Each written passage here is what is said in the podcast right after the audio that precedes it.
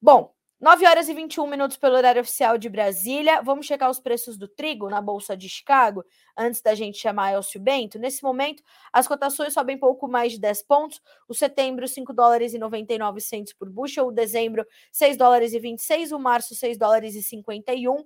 O maio, 6 dólares e 67 centavos por bushel. Agora sim, uh, quero saudar o meu amigo Elcio Bento, analista das safras e mercado, já conosco na manhã desta sexta-feira. Bom dia, Elcio. Seja bem-vindo ao Bom Dia Agronegócio. É sempre um prazer ter você conosco. Bom dia, Carla. Bom dia a todos. Em primeiro lugar, que bom te ver novamente na ativa, cheio de saúde.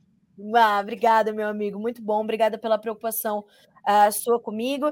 É sempre bom. Eu falo que o agronegócio tem me aproximado de pessoas que eu, infelizmente, ainda não conheço pessoalmente, mas que a gente vai fazendo uma rede muito muito sólida e muito robusta, né? De, de grandes amigos que o agro nos dá. E graças a Deus você está nesse, nesse rol, nessa, nessa rede que eu tenho feito nesses anos. Obrigada.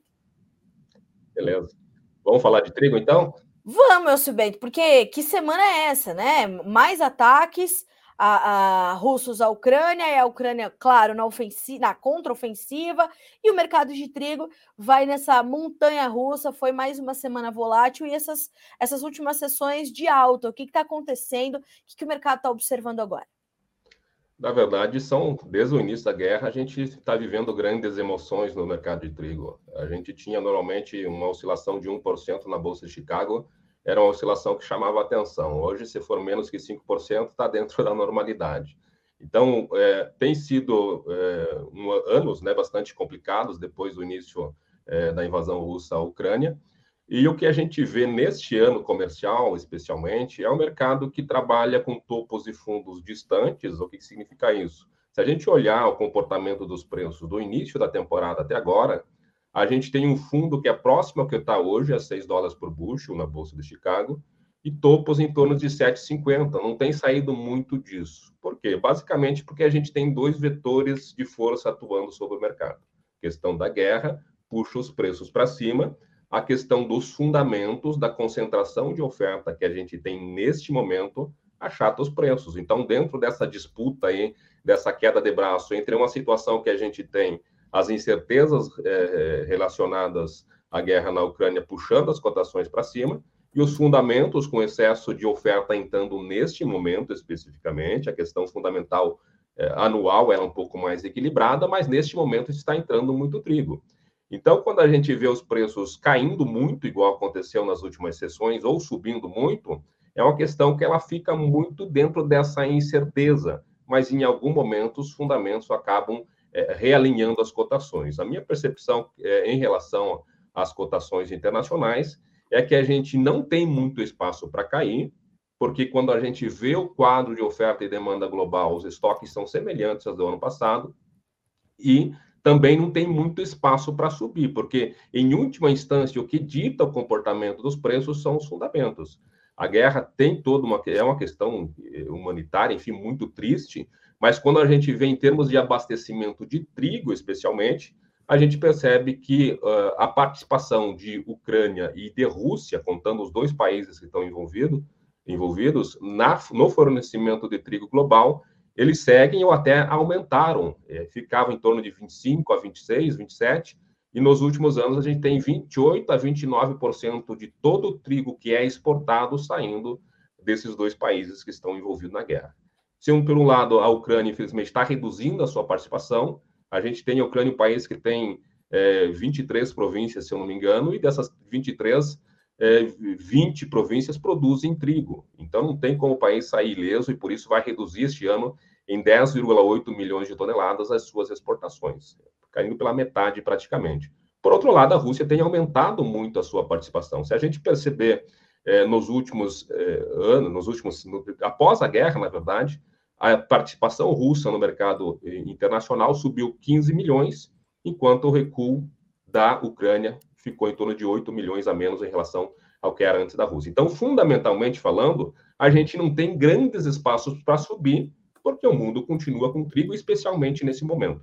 Por outro lado, não pode cair muito, porque os fundamentos são ajustados e as incertezas que trazem, que a guerra na Ucrânia traz, elas ainda continuam segurando, né? Então a gente pode perceber que o mercado tem desenhado um suporte para essa temporada em torno de 6 reais, 6 dólares por bushel, perdão.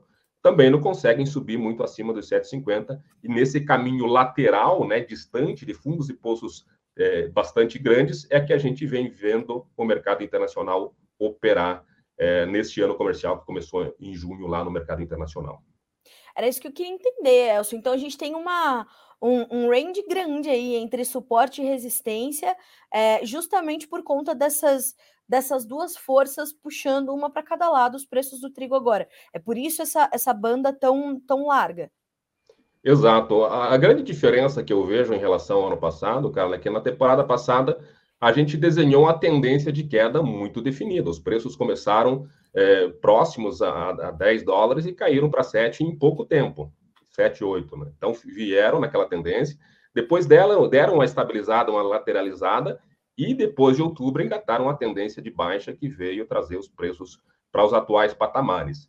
Nessa temporada, cara, apesar desse range grande que a gente tem, é claro que para precificação é complicado. O produtor vai é, fazer uma precificação de preços a 6, a 6 dólares por bushel ou a 7 dólares e 50 por bushel, é, dá uma diferença grande. Mas é, a grande diferença que eu percebo neste momento em relação ao mesmo período do ano passado é que no ano passado a gente tinha uma tendência de queda mais desenhada e neste ano a gente tem uma lateralidade. O range é grande por quê? Por um lado, tem muito trigo entrando, então isso faz os preços subirem. E aí acontece que tem o lado da guerra. E esse lado da guerra, no curto prazo, ele é muito é, diante da especulação e da incerteza que ele gera. Essa sexta-feira, por exemplo, foi é, confirmado mais ataques de drones ucranianos à capital russa. E aí fica sempre a pergunta: qual que vai ser a escalada que a guerra pode ter? E a partir de qual momento, quem sabe, a gente vai ter, além da redução das exportações ucranianas, uma é, retaliação ucraniana que possa impactar a produção russa, um pouco mais complicada, mas especialmente as exportações russas.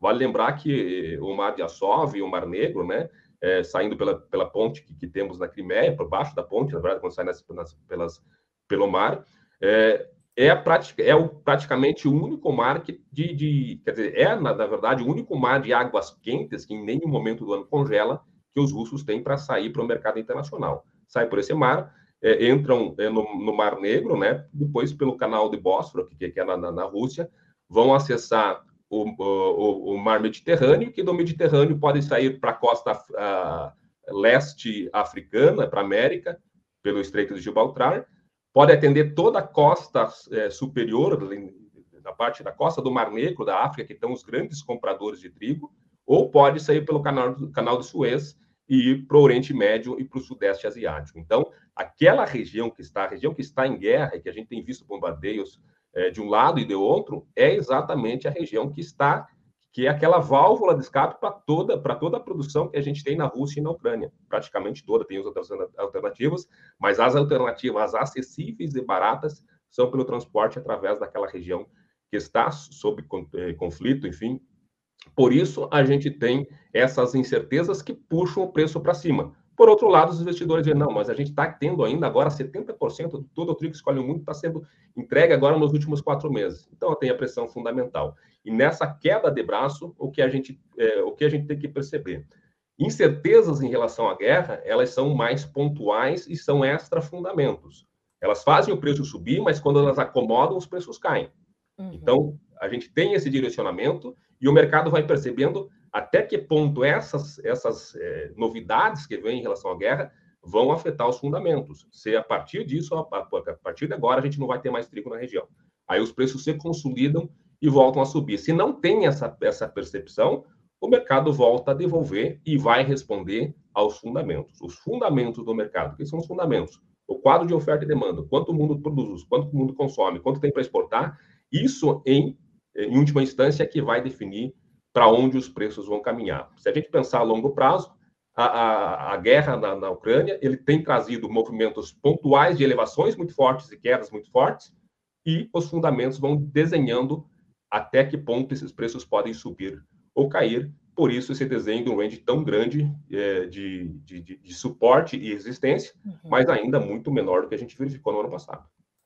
Agora, Elcio, a gente entende então que a gente tem alternativas importantes de escoamento ali uh, da Rússia, a gente entende essa presença forte do trigo russo no mercado, a gente tem essas dificuldades todas impostas pela guerra e a gente tem esse aumento da oferta. Como é que é, é, a demanda deve se comportar diante disso? Como tem se comportado e como o fator demanda vai pesar nesses preços diante desse cenário que você acabou de, ou completar esse cenário que você acabou de detalhar para nós?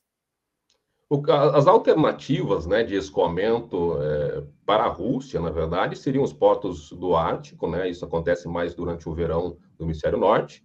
É, tem a, a, saída pelo Báltico, o Mar Báltico, que vai ser mais, é, daí vai também tem acesso a, a, ao Atlântico, ou especialmente para a Ucrânia, o Rio Danúbio, que pode trazer é, subindo o Danúbio, sair pela, pela Polônia e para o Mar Báltico, ou ir até o, pelo Danúbio até a Alemanha, e daí usar a estrutura de, de escoamento é, muito boa da Alemanha, ou então descer o Danúbio e novamente retornar ao Mar Negro, mas em Mar Negro, no Mar Negro, na região da Romênia, que é um país da OTAN, então que os países, os navios estariam mais tranquilos, né? A navegação está mais tranquila.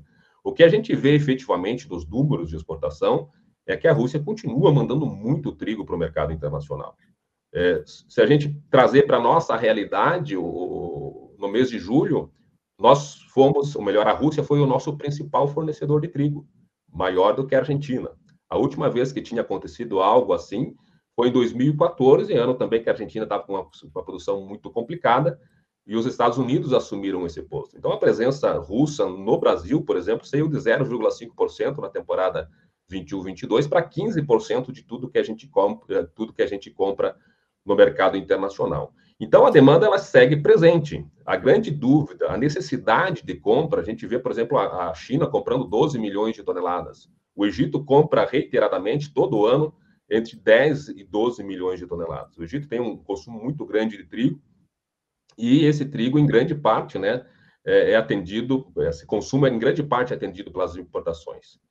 E esse trigo que vem do Mar Negro é o trigo o melhor trigo em termos de, de, de competitividade para chegar ao Egito. O Egito está dentro do Mediterrâneo, então muito próximo. Toda essa costa da, da, da África é, compra trigo muito barato dessa região. Então, o que se percebe até o momento é que, apesar do risco, isso, o risco de transporte, tu imagina, Carla, é, os navios entrando numa região que declaradamente de guerra que podem ser atingidos a qualquer momento, isso tem um risco, né, um custo maior de seguro, enfim, para essa navegação.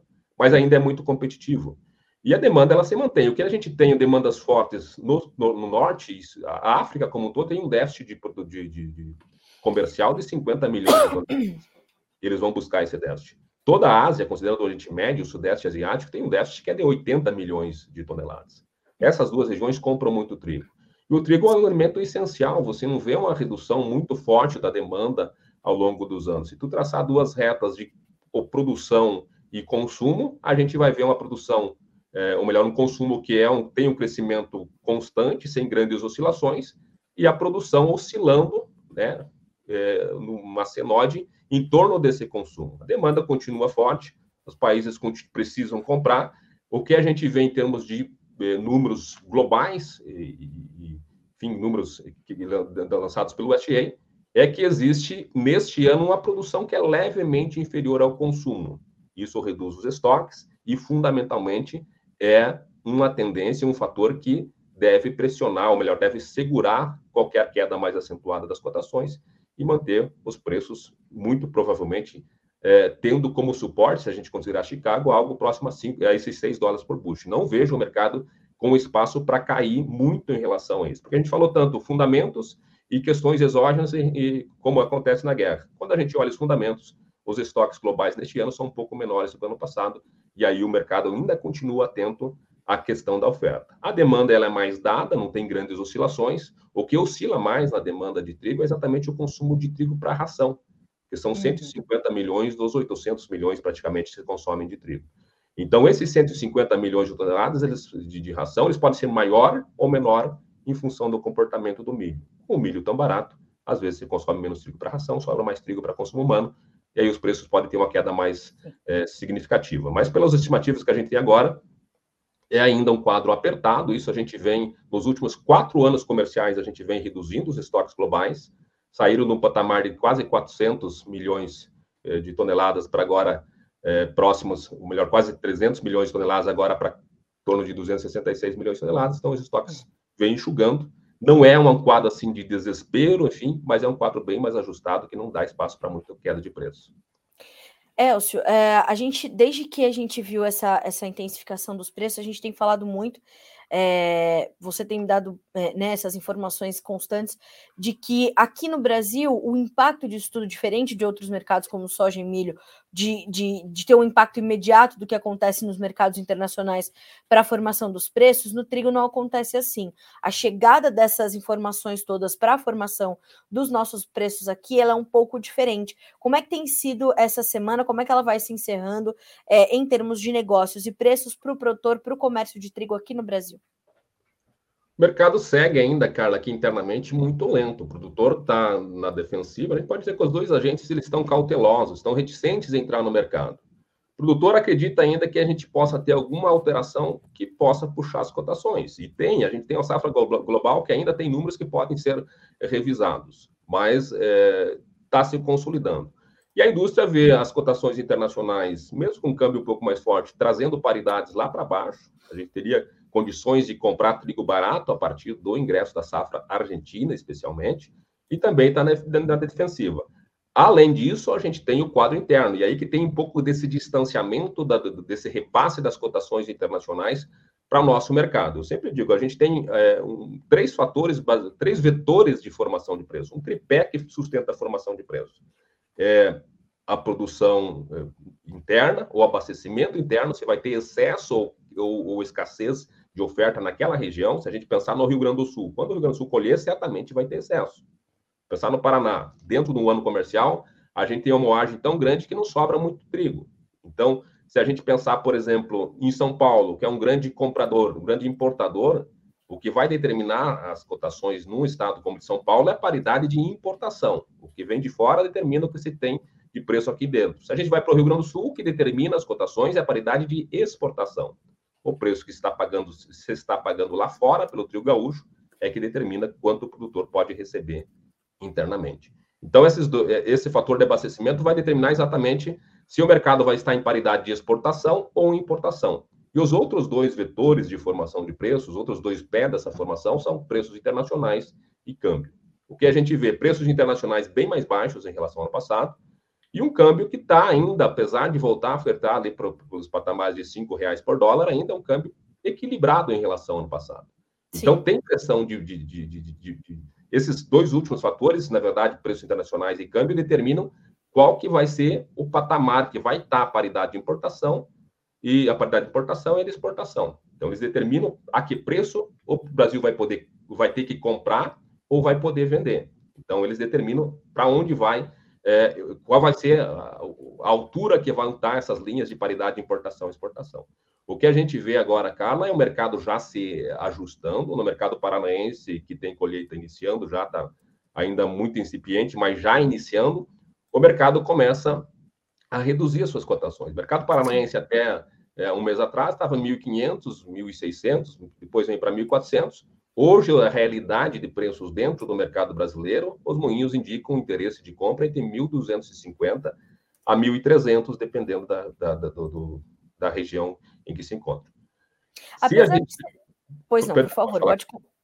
Não, não, eu, queria saber...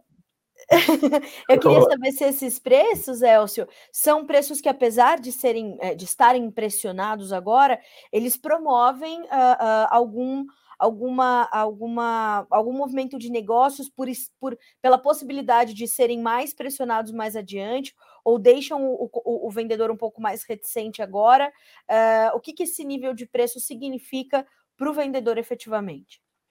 O vendedor ainda está muito reticente, ainda acreditando é, em cotações mais expressivas. Eu acho que a conta que o produtor tem que fazer neste momento é, é deixar muito claro a minha percepção é que a gente não vai ter preços como os do ano passado muito menos é, do que aqueles 2.200 que a gente teve no pós-guerra. É muito difícil a gente ter isso porque a conjuntura mudou. A gente tem esse tripé de formação de preços e agora a realidade de preços ela é uma realidade de preços mais achatados. Eu acho que o produtor que tem a conta do seu custo de produção, tem que ficar muito atento e é preços que, co que cobrem o custo variável de produção são preços que devem ser aproveitados e os preços atuais, ainda 1.250, 1.300, cobrem esse custo variável de produção. Por que, que eu digo isso? Quando a gente tem uma cultura como a do trigo, que é, é ela é, é plantada junto com a soja, o custo fixo é coberto pela soja normalmente. A gente tem esse custo. O custo fixo é aquele custo que eu teria se plantasse ou não plantasse trigo. E o custo variável, basicamente, o custo que o produtor tem por ter plantado o trigo. E como a gente sabe que o trigo é uma cultura que é plantada em consórcio assim, com, a, com a soja, né, dentro do ano comercial, Sim. dentro do ano corrente, aproveitar esses momentos é interessante. A gente não tem, infelizmente, para o produtor, uma percepção a médio e longo prazo de que as cotações possam é, ter uma tendência de recuperação. A gente tem a alternativa da intervenção governamental, né, só para ter uma ideia, a gente está com preço 1.250 e o governo lançou preços mínimos, o governo, ou melhor, os preços mínimos oficiais deste ano é de 1.463. Pode tá. ser tentar entrar nessas, nessas intervenções governamentais, tem toda uma burocracia e sabe-se que não vai ser essas, essa intervenção governamental que vai conseguir mudar a realidade de preços pagos no mercado esta intervenção governamental. Então, o que tem de bom para o produtor, que, que, a gente tem é, chamado a atenção, que o custo de produção caiu 26%, no caso do Paraná, por exemplo, é, os insumos, o NPK, né, nitrogênio, é, fósforo e potássio, tem reduções de preços de até 50%, 60%, dependendo do momento que o produtor comprou. Então, as margens, elas estão um pouco melhores, quer dizer, não estão piores do que poderiam estar, exatamente porque o custo de produção é, também ameniza. Então, tem uma queda de, de, dos preços, que hoje estão em torno de 30%, mas o custo de produção também caiu 26%, e os preços é, não vão ser, não vai ter a margem que a gente costumou ter nos últimos anos, mas ainda continua com a margem que sobre o custo variável ainda está trazendo rentabilidade. Bom, Elcio Bento, a gente vai acompanhar isso muito de perto, uh, vamos entender o que o mercado ainda nos reserva, mas fato é que uh, não é um ano muito típico, pelo, pelo que eu estou entendendo, né, Elcio? Não é um ano muito comum, não é um ano igual aos demais, não é isso? Nunca é, né, Carla? Por isso que eu estou ficando careca. Mas é, o que a gente tem é, torce muito isso, e na verdade fica muito na torcida, é que, em termos climáticos, a gente tem uma boa safra. Por enquanto, está tudo muito bem. Mas existe um alerta aceso aí, que é a questão do El com chuva, especialmente para a lavoura do Rio Grande do Sul, que teve duas lavouras muito boas no ano passado, tem a questão climática. Então, a torcida que fica, isso não tem muito mais que fazer além de torcer, é que tenhamos uma boa safra em termos de produtividade e qualidade, porque tendo trigo para vender é, de boa qualidade, sempre tem espaço e o produtor consegue vender e ter uma rentabilidade que neste ano deve cobrir pelo menos o custo variável de produção. Elcio, te agradeço demais, meu amigo, pela disponibilidade, por esse balanço sempre muito completo né, é, das, das informações, tanto no mercado internacional quanto no mercado interno. É, sempre deixo muito claro aqui a admiração que eu tenho pelo seu trabalho, né, e pelo, pelo seu conhecimento. Obrigada mais uma vez, e já estou te esperando para a gente continuar essa conversa e trazer mais informações à nossa audiência aqui no Notícias Agrícolas, no Bom Dia Agronegócio. Obrigada, que você possa ter um final de semana de descanso, meu amigo. Vai ser assim, terá que ser. Obrigado, Carla. O sentimento é recíproco, sempre que precisar, é só chamar. Um grande abraço para ti. Obrigada. Um abraço para ti também. Até mais. Senhoras e senhores, Elcio Bento é um dos melhores que temos no Brasil, né? É, grande conhecedor. Vejam as conexões, né? Todas que faz o Elcio Bento ao trazer esse cenário. Então, essas duas frentes atuando no mercado, talvez com a mesma força, fundamentos e a guerra, é que deixam esse espaço tão grande entre os preços. Um suporte nos 6 dólares, uma resistência nos 7,50. Pensando em Bolsa de Chicago. Lembrando que a Bolsa de Chicago não é a principal referência para futuros do trigo negociados lá fora. A gente tem Bolsa do Kansas, a Euronext na Europa. Então, a gente tem outras referências, mas para trazer a proximidade e a familiaridade que a gente tem aqui com os outros mercados, a gente usa sempre a Bolsa de Chicago como referência, porque para formar preços, a gente vai olhar para isso, vai olhar para o câmbio, vai olhar para o preço como está na Argentina e como o Elcio falou, são preços aqui no, no mercado brasileiro também mais baixos do que os do ano passado. Não devemos alcançar os níveis de, de preços, os patamares dos últimos dois, três anos. A gente está falando de um cenário diferente e principalmente um cenário de aumento gradual de oferta, apesar de ser ainda um quadro de apertos. Estoques finais globais estão ó, ajustadinhos e os compradores estão tentando ali encontrar as suas alternativas. A Rússia muito presente no mercado e a Ucrânia lutando ali para sair pelos buraquinhos que ainda tem para conseguir exportar não só trigo, mas seus outros produtos também, deve ainda garantir muita volatilidade ao cenário externo como ao interno, o mercado de trigo daqui em diante.